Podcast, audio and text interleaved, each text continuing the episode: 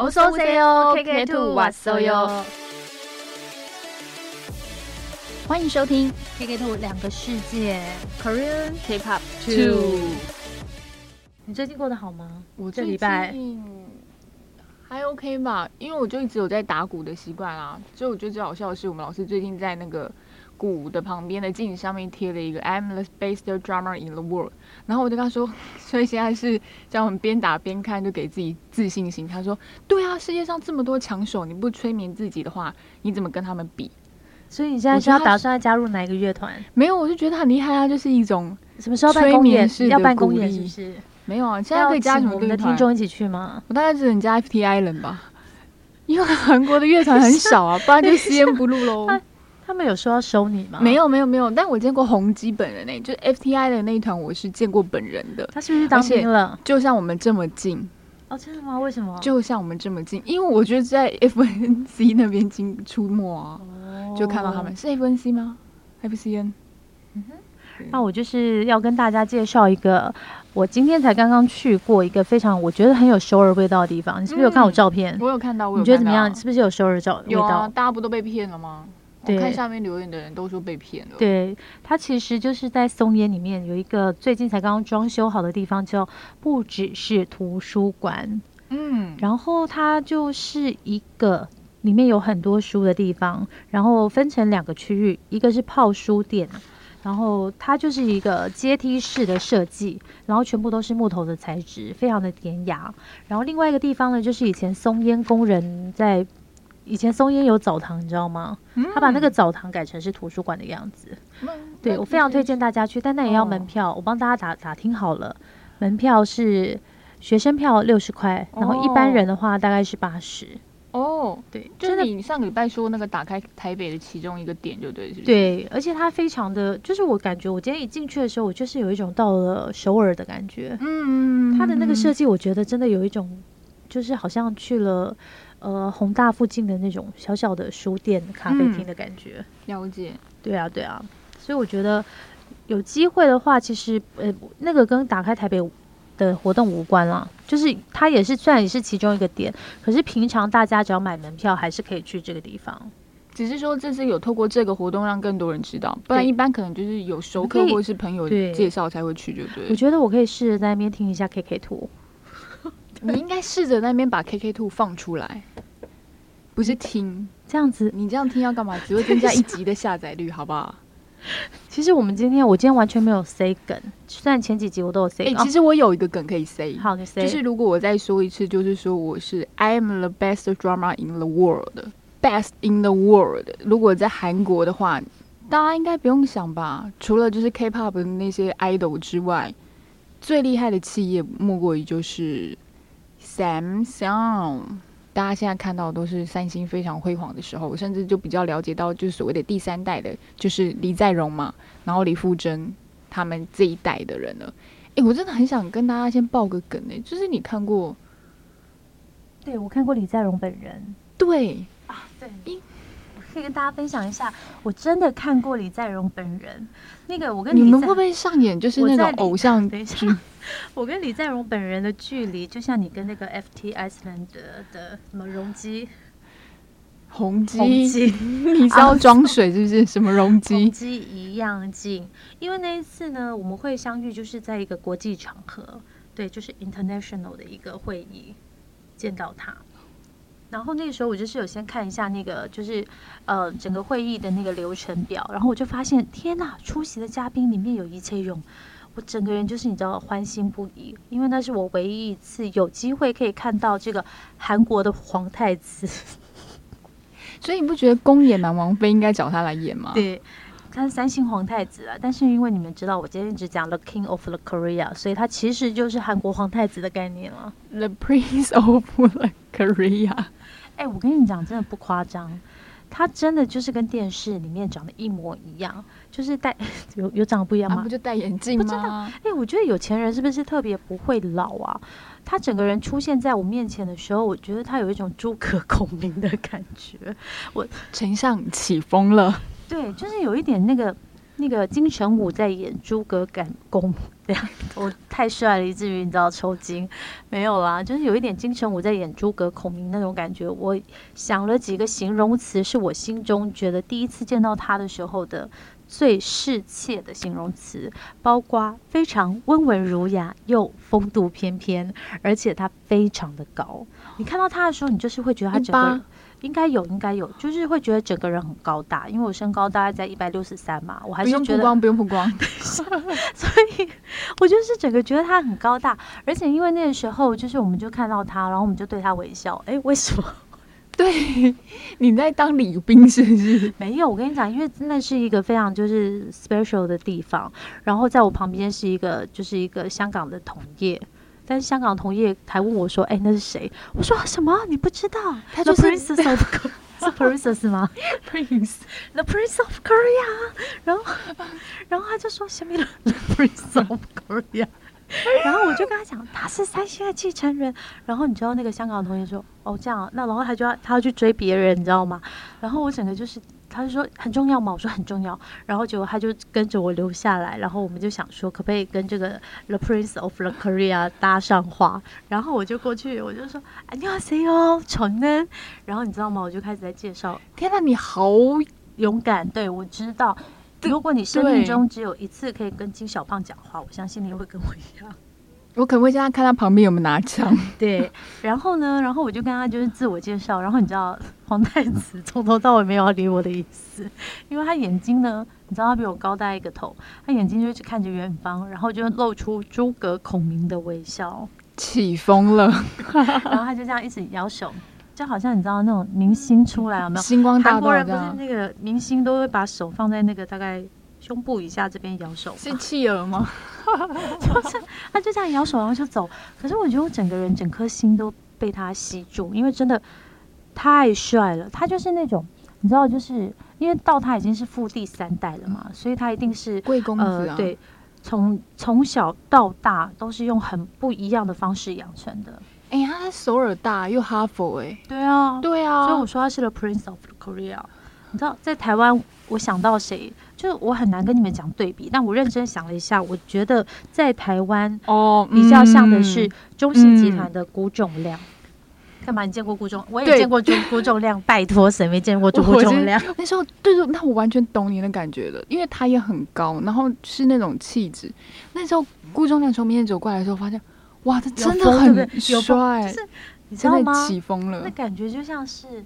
不知道为什么从那边打来一闪一盏灯一盏光，然后就觉得好像有个地方眼睛张不开，然后我都忘记我要跟他讲什么话了，你知道吗？对对对，那时候我是要跟他讲话的，对，我需要跟他讲话。好帅！然后呃，如果硬要说有点不太一样部分的话，就是他们两个身材不太一样，因为郭仲亮他就是喜欢打棒球嘛，所以他就是比较厚、比较壮一点。嗯，可是他那种壮不是胖哦，是壮，哎，感觉好结实，魔鬼呀！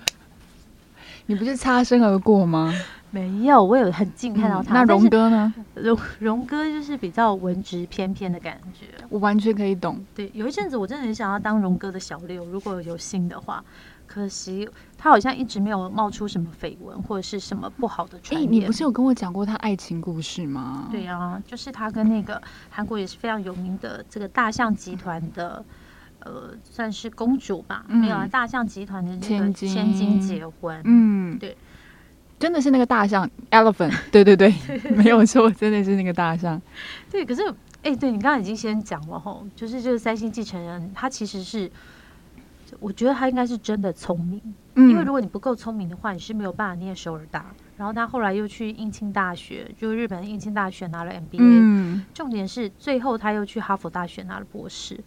我想要跟各位表达的是，你们看一看，当继承人有多累。你念不到哈佛不行哎，我哈佛真的很难进去。我觉得我这辈子应该可以在哈佛花，还有哈佛垃圾桶丢个垃圾。那你这样讲，就要讲到他妹妹。首尔大也很难进，首尔大超难进。他妹妹是延世大，嗯，麻省理工 MBA。哎，这家人是怎样？你说李富真吗？对，这家人是闭着眼睛就能考试，是不是？那我期中考可以找他们来帮我考吗？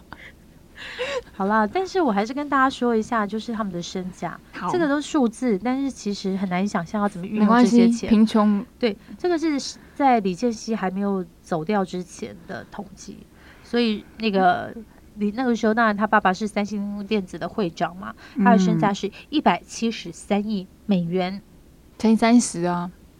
对不起，我数学不好，因为钱太多，不知道怎么数。好像贫穷限制了我们的想象。那个传钞票如果是一万韩元的话，应该可以跌到一零一吧？应该，我觉得应该可以。然后李在镕呢，他副会长呢，他是韩国第四大富豪，身价是六十七亿美元。我六十七亿台币，我真的就是笑看人生，不用六十七亿美元呢，很夸张。你知道他现在，我现在看到他写的那些金额，我都觉得真的。嗯，哎，加西朗好，加西朗好，真的很夸张哎。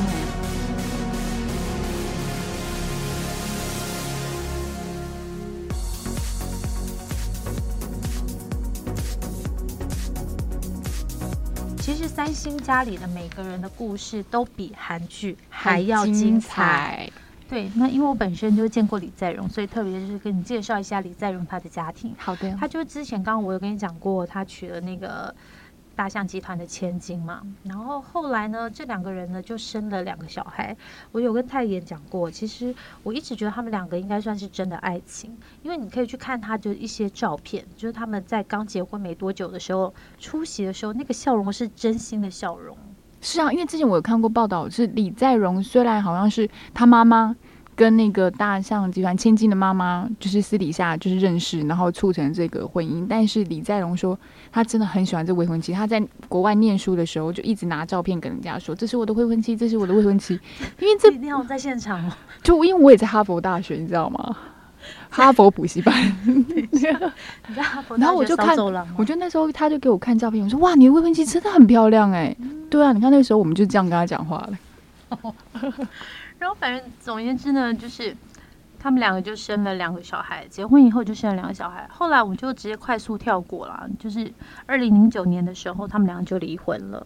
那当跳好快，因为签的那个保密条款，所以其实呃大家不知道他们是怎么离婚的。虽然说当中后来有一些就是女方的家人有出来说，最主要的关键原因是因为嗯就是在那个有一阵子大洋集团比较不好的时候，三星都不闻不问。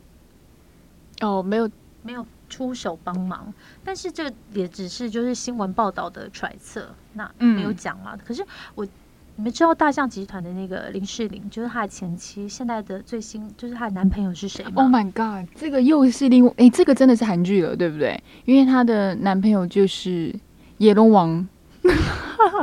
与神同行的阎龙王李正宰是不是真的很帅？那天不是我才看到了那个他们两个在很早之前，因为他们也在一起很久了。那时候在一起被拍到的照片，说李正宰那个时候真是帅到一个爆炸哎！对，就好像画报一样，因为他就是非常会穿搭，而且他身材又好。然后就是很多人都是会看他的穿着，然后来决定跟他差不多年纪的话要怎么穿。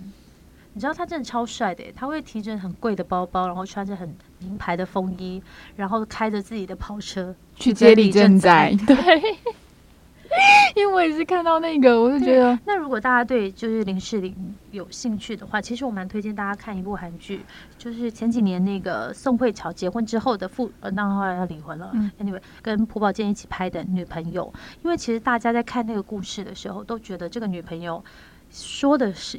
似乎就是林世玲的故事，因为也是一个嫁给豪门的媳妇儿，然后后来就是在大家惊讶声中，她就是离婚了。而这个豪门的媳妇儿的老公也是非常非常的爱她，只是为了放她自由，所以假装跟她离婚，因为他不知道怎么去照顾、跟保护还有爱护这个豪门媳妇儿。因为你们知道，林世玲结婚的时候才大学。对，因为他就是大学时候他都没有念哦，他就直接出国跟李，因为李在镕就去国外念书嘛，他就跟他去，因为李在镕其实大他有点岁数，对，所以那时候我就觉得，可是听起来还是觉得至少他们在一起那段时间应该还是蛮幸福的。但我觉得另外一个就是被称为是三星长公主的，就是我们刚刚说那个李福珍，同时也是新罗酒店的社长的。我好喜欢她，我觉得她好美，我觉得她才是衣服的 icon 吧。我觉得她真的好漂亮。她不是有说就是是那个财阀界的李英爱吗？嗯，就那种气质，哎，她真的很漂亮。而且我觉得她是随着年纪越来越大，越来越有女人味。嗯，然后她那时候她的故事也是堪比韩剧嘛，因为她就是嫁给了一个保镖。对不对？然后那时候，因为大家会觉得是说公主跟保镖的故事有点不太好听，所以那时候还把她送出国镀金，就把她的老公。但没想到她老公就是在国外，就是没有办法念书，因为可能就是不喜欢念书的那种料，你知道吗？所以就一直在那边闹。然后回来之后，就给她了一个位置啊，就是副社长还是什么的一个位置。但是好像后来他也没有觉得做的很好。后来他竟然就提离婚了，而且竟然是把百分之二十的财产给他。但我觉得最特别的是，刚刚我们不是讲到就是那个李富珍吗？他不就是星罗酒店的陶 gay 嘛？就是他负责星罗酒店。星罗酒店就是一个韩国非常知名的酒店。对我在讲什么？不是废话吗？所以很多的艺人都在那里结婚的。我一定要跟你们说，星罗酒星罗酒店所在的地方是有一点点半山腰的感觉，就是你要先上去，有一点爬坡再上去，所以你会有一种就是天哪，我是。站在一个高点看首尔，而且它是在首尔市中心的一个饭店。这个星罗酒店有多厉害呢？就是连那个习近平去韩国的时候都会去，都会住的，对不对？对。然后那个啊，就不用讲了，那个宋仲基跟宋慧乔就在那里。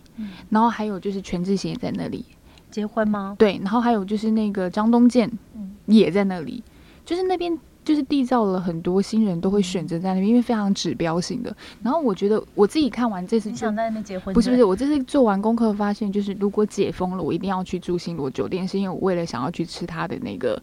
餐厅非常道地的韩式餐厅，我想去吃它。里面有个叫神仙锅，听说那个也是李富珍一手打造出来的，就是还原就是王公贵族吃的。它里面就有些蔬菜啦、豆皮啦，还有一些那个大豆，然后它去做成了一个很可爱的、很小巧的锅。然后听说是皇宫贵族吃的，然后很多韩食，听说好像是米其林三星呢。我补充说明一下，为什么就是这么多明星都喜欢在星罗酒店结婚？因为星罗酒店拍不到。对，拍不到是一点，因为我觉得李富珍这一点真的做的很好，他的保密，像那个时候其实都要出动那个什么无线无人机去空拍，可是一本是无人机空拍，他们都可以 上，不是啊，撑伞怎么挡？不知道怎么截截截截掉了，用自己的无人机撞他，不知道。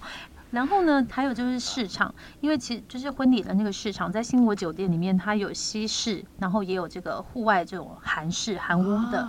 所以如果你是想要就是走韩式的婚礼，或者是西式的婚礼都可以，而且他们的场地够大。最重要的是呢，在这个酒店里面，你可以感受到就是李富珍她作为一个女经营者的细腻。我记得很有名的一个故事，是在某一年李富珍接这个集团的老板的时候，突然发生一个计程车司机，他就是把那个星罗酒店的大门撞坏了。你你你你想想看，他他有多差，他一个月才赚多赚多少钱？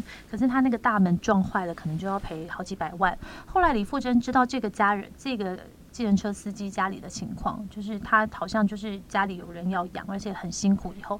他就说：“算了，没关系，但是你就不用赔了。”对，他就说：“你这样子去，就是要求这样子一个人去赔这个东西，对，所以好感动哦！哎，在我在我心中就大大的加分了。我决定解封前去看看我有没有机会偶遇他。如果偶遇他，我再告诉你，我就可以跟他大家说：你看过《以再容易怎样？我看过李富真的嘞。哎，那我突然想到一个问题，那你会想要当李富真或林世玲吗？”我觉得，就你会想要成为三星的人吗？我觉得这个我要好好思考一下。虽然就是物质条件跟客观条件会让所有人把目光都投在你的身上，非常羡慕你，但是有时候会觉得人生其实不就也有的时候也蛮短的嘛。那幸福快乐会不会更重要？就是你可以跟每天下班可以跟男朋友、跟老公手牵手去夜市吃个饭，我觉得那那种的幸福可能是我现在才要追求的。但是前提当然是我们现在都可以自己在一个很不错的经济的条件之下。那因为有些人可能真的会需要，呃，夫家或是另外一半的帮忙，可能他就会需要，就是，希望物质条件就可能看得比精神层面还要重一点。我觉得就是选择。那如果是你，你会吗？嗯，我 OK 啊，我可以当林诗玲啊，因为人生的前半场就是大学不用念完，你知道不要很累。然后虽然照顾皇太子，对，是跟皇太子离婚之后，又跟韩剧界的皇太子。对啊，你又生了一个皇太子，你到底是想要怎样？都给你演。我觉得很棒啊！这这一回合呢，我还没有介绍一个，就是我刚刚不是说他生了两个很可爱的小孩吗？我要知道你要讲什么的。对。就是新任的三星小公主，就是在这个南韩三南韩首富三星集团会长李健熙在十月二十五号过世的时候呢，大家终于有机会见到三星新任的小公主，也就是刚刚说的这个李在镕跟林诗玲的小女儿。他们一共生了一个男生一个女生，可是因为这个三星小公主哦，真的太漂亮，太漂亮，真的我自己都觉得很漂亮。然后在这一次的这个丧礼，因为要送阿公一程嘛，她终于出现在他面前，大家才知道哇，这个李延贤就是三星小公主的名字，她已经十六岁，亭亭玉立，我不是开玩笑，她真的，你知道。那个眼睛很大，水汪汪，应该跟他爸一样。他爷爷也是，我刚刚跟你说嘛，就是很亮。然后五官也非常精致，小时候其实就已经非常非常的可爱了。然后因为你知道现在韩国很严重那个 COVID nineteen 嘛，所以大家都戴口罩，你只可以看到他一个水汪汪的大眼。那就有人说：“天哪，好像徐睿智哦！”你觉得有像吗？有像，有像，非常像。所以他就。被送到国外去念书，在国外的时候，他也是会大方的跟很多就是他的外国同学拍照，甚至你在网络上 Google 的话，还可以看到他穿比基尼的照片。但是，他不是那种很性感，让人家觉得很尴尬，是一种少女很甜的感觉。而且，你知道跟他逛街的人是谁吗？LG 集团的孙女，就是啊，不就这样吗？然后你知道他们要一起去找谁吗？去找大韩集团的，有大韩集团吗？然后再去跟大宇集团的，就是你知道我逛街的对象是泰妍，哎，干嘛这样？李延贤逛街的对象是 LG 集，哎，所以如果他跟我们逛街才奇怪吧？所以 LG 跟三星就算他们的手机是对打，嗯，但但是他们孙女还是好朋友，这很像是演继承者，你不知你不觉得吗？我觉得你在埋下一个梗。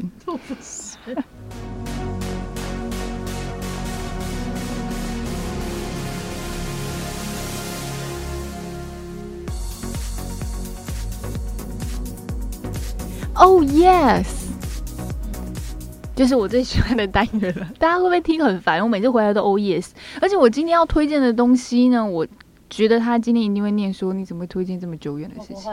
谢谢你。然后因为记得吗？我上一次不是说我最近在看那个感性录影吗？然后我就非常喜欢，因为我觉得我我比较需要疗愈啦，所以我最近看的那个我就觉得完全不用动脑，然后大家又觉得笑笑的这样很开心。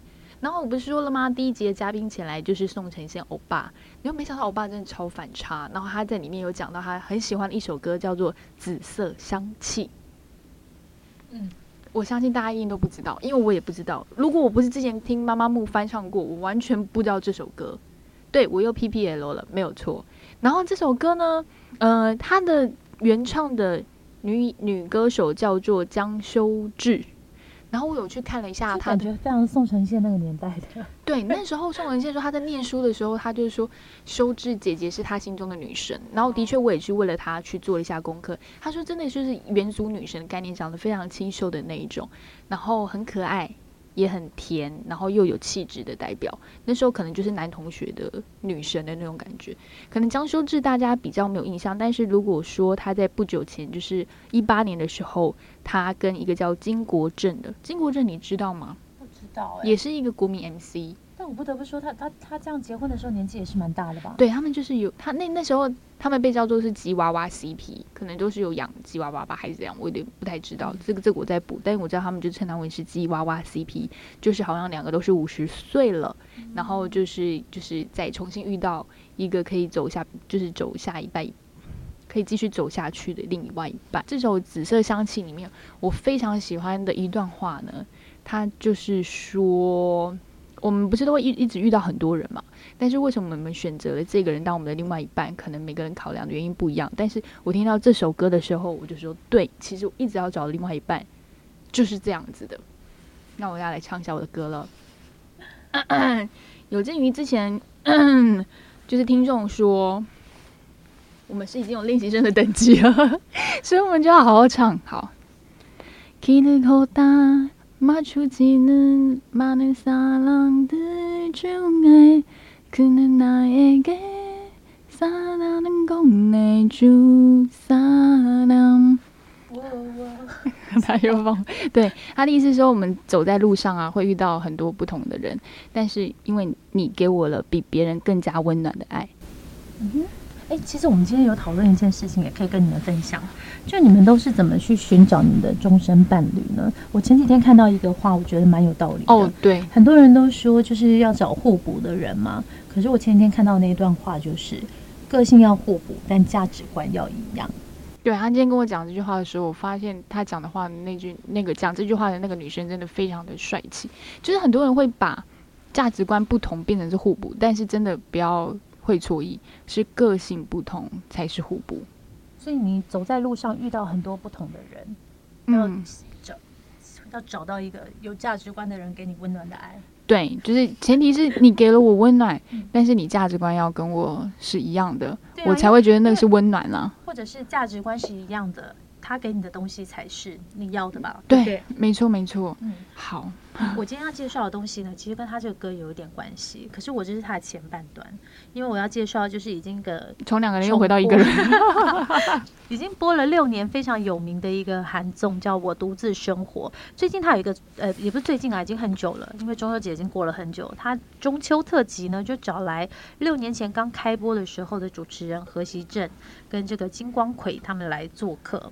然后就可以看看说这六年来大家的变化。何习正是谁呢？他就是那个理性的工科男。他最近有跟那个你喜欢那个女演员一起演一部戏啊。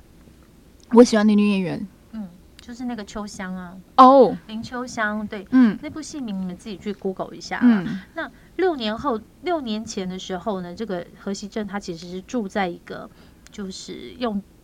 租来的房子，然后现在呢？六年后，大家看到哇，不得了！他现在已经是他买了一栋在这个汉江自己的房子。我非常建议你们自己去看一下那那那那个房子，对对对，那部戏，不不，那个综艺啦，因为那个感觉就是哇塞，真的，那个房子怎么会这么漂亮？因为它的床。面对的就是汉江，然后何其正就说，因为他这几年都非常认真的工作，所以把自己升级了一下，买了一个新的房子，然后甚至他在里面呢，早起床的时候，他就是披着浴袍看汉江。然后普纳莱就说，这个成功的男人都这样，而且他在里面也会做那个我之前推荐过的高强度间歇训练。波比波比波比，看他的生活你会觉得很妙，因为就是会发现说啊，其实。认真运动的话，就可以吃炸酱面。这个何其正呢，他其实今年已经快要四十岁。那个时候六年前他拍戏的，拍这个《我独自生活》的时候，里面就有一个团员跟他讲说：“哎，你再过几年，你也是跟我一样自己一个人。”然后那时候何其正就觉得不相信，因为他说他觉得他最迟三十八一定会结婚，结果没想到他现在快四十了，也还是自己一个人。然后他就说他现在已经全部都准备好了。他只希望可以有一个人跟他一起分享丰富生活。然后孝珍今天就是把我拖去茶水间，跟我说要晚上讨论一下录音的东西。然后他就跟我说：“我准备好了。”我想说准备好什么？他说：“我爸找的那个人就是他，他已经准备好去跟他住在汉江。早上起来穿着浴袍一起看。可以，而且工科男完全是我的那个。哎，下一次我就可以介绍那个综艺，因为那个综艺真的是很妙。有点，所以你要先预告一下第八集，你要介绍我独自生活吗？或者是工科男的那个综艺，因为那个不是有点百万小学？对，好，然后我再快速介绍一下。然后六年前还有另外一个男主角叫呃，就是一个主持人叫金光奎嘛。那金光奎的话，大家去看一下韩剧，他很常出现。我觉得我最想要特别介绍的原因，是因为这个金光奎啊。他之前也是住那个月租的房子，然后里面有另外一个成员叫买房子，而且在买在同一个社区里。另外那个成员那个时候买了，可是金光奎就想说，呃，因为那个电视新闻，电视新闻真的害人不浅，说什么房价会降低啊，结果根本就完全没有降低。过了四年，房价还涨双倍，原本六亿韩元的价钱，现在涨到十三亿了。所以你知道，看这个韩综，你就可以知道这个韩国的社会的。变化情况到底是怎么样？房价真的涨得非常的可怕，十三亿韩元，一般人怎么买？对，你觉得独你不用买啊，你嫁给和欧巴就好了。总而言之呢，我就非常推荐大家去看《我独自生活》的中秋特辑。而且其实我们也可以分享一下，因为我们两个各自都有一段时间是是自己一个人住。对对对对对，就是在家里住跟在外面住的感觉。跟大家最后分享一下，就是你觉得自己一个人住最痛苦的地方是什么？就是生病的时候，你不知道你隔天起不起得来。就是我不真不知道我可能会不会就发烧，然后就烧就这样子掰了。我觉得比较痛苦的是一个日常生活的事，就是没有人帮我洗衣服，所以我常常就要买新衣服。好了，我们今天就到这边喽，大家下周见，安妞，拜拜。